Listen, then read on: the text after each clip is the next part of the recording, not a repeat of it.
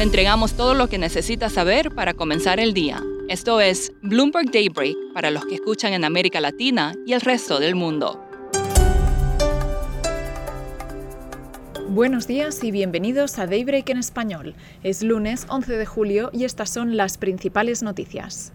Los futuros de Wall Street caen junto con las acciones europeas este lunes, todo mientras los operadores esperan que la entrega de resultados del segundo trimestre dé información de cómo las empresas se están enfrentando a la inflación.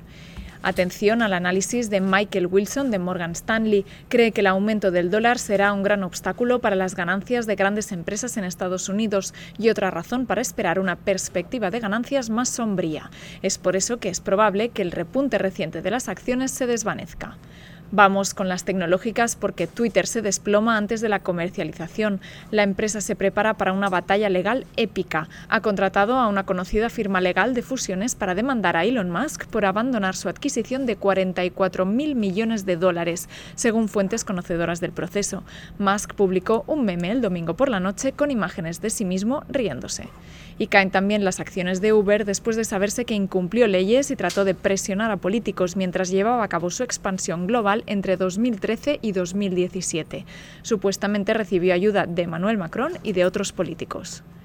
En autos, en los últimos seis meses, Estados Unidos se ha unido a Europa y a China, a los tres los mercados automotrices más grandes del mundo, para ir más allá de un punto de inflexión crucial para los vehículos eléctricos. El 5% de las ventas de autos nuevos funcionan solo con electricidad.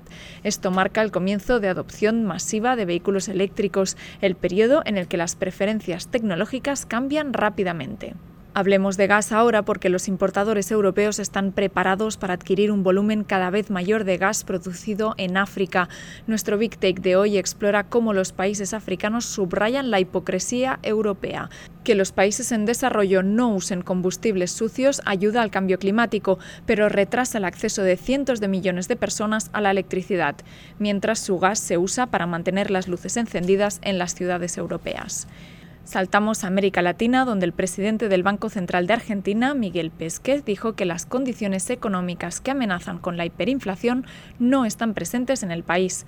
El tipo de cambio del peso es competitivo y no hay razón para devaluarlo para alcanzar el tipo de cambio paralelo, dijo mientras en Brasil la Cámara Baja podría enmendar la Constitución para permitir que el gobierno infrinja su límite de gastos. Y en México, el gobierno de Andrés Manuel López Obrador ha declarado la victoria contra el huachicol o robo de combustible desde ductos.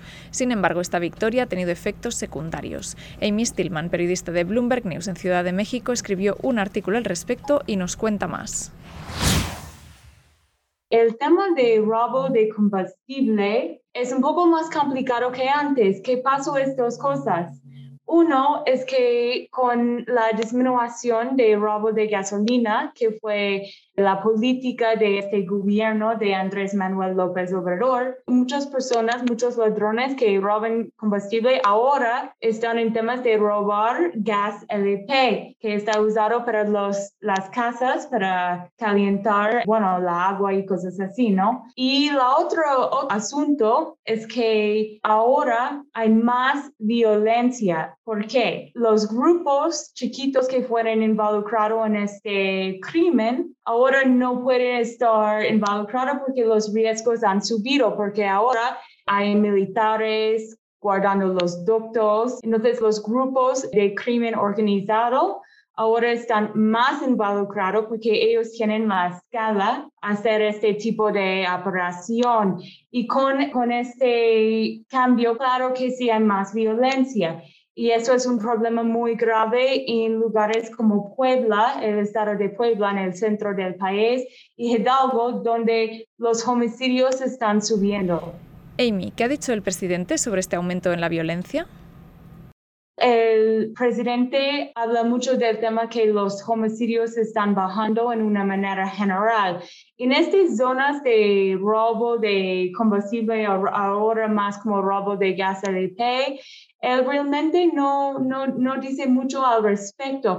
También parte de la investigación fue ir a estos lugares, hablar con la gente ahí y ellos me dijeron que básicamente no hay protección. Bueno, en términos de volúmenes, el gobierno ha, ha dicho que ellos han ganado la guerra contra, contra el robo de combustible y que ha bajado las cifras por 90% o más. El problema es que con eso hubo otras consecuencias y son consecuencias graves para, para la gente de México. Y terminamos con una noticia que pueden leer con más detalle en la web de Bloomberg Green. Es sobre un antiguo campo de golf en California que se ha transformado en un parque público destinado a la protección de especies de animales y plantas en peligro de extinción.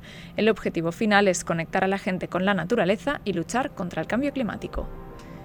Esto es todo por hoy. Soy Laura Millán. Gracias por escucharnos. Para conocer todas las noticias que necesita para comenzar el día, revise Daybreak en español en la app Bloomberg Professional. También puede personalizar Daybreak para recibir las noticias que desee. Eso es todo por hoy. Sintonice mañana Bloomberg Daybreak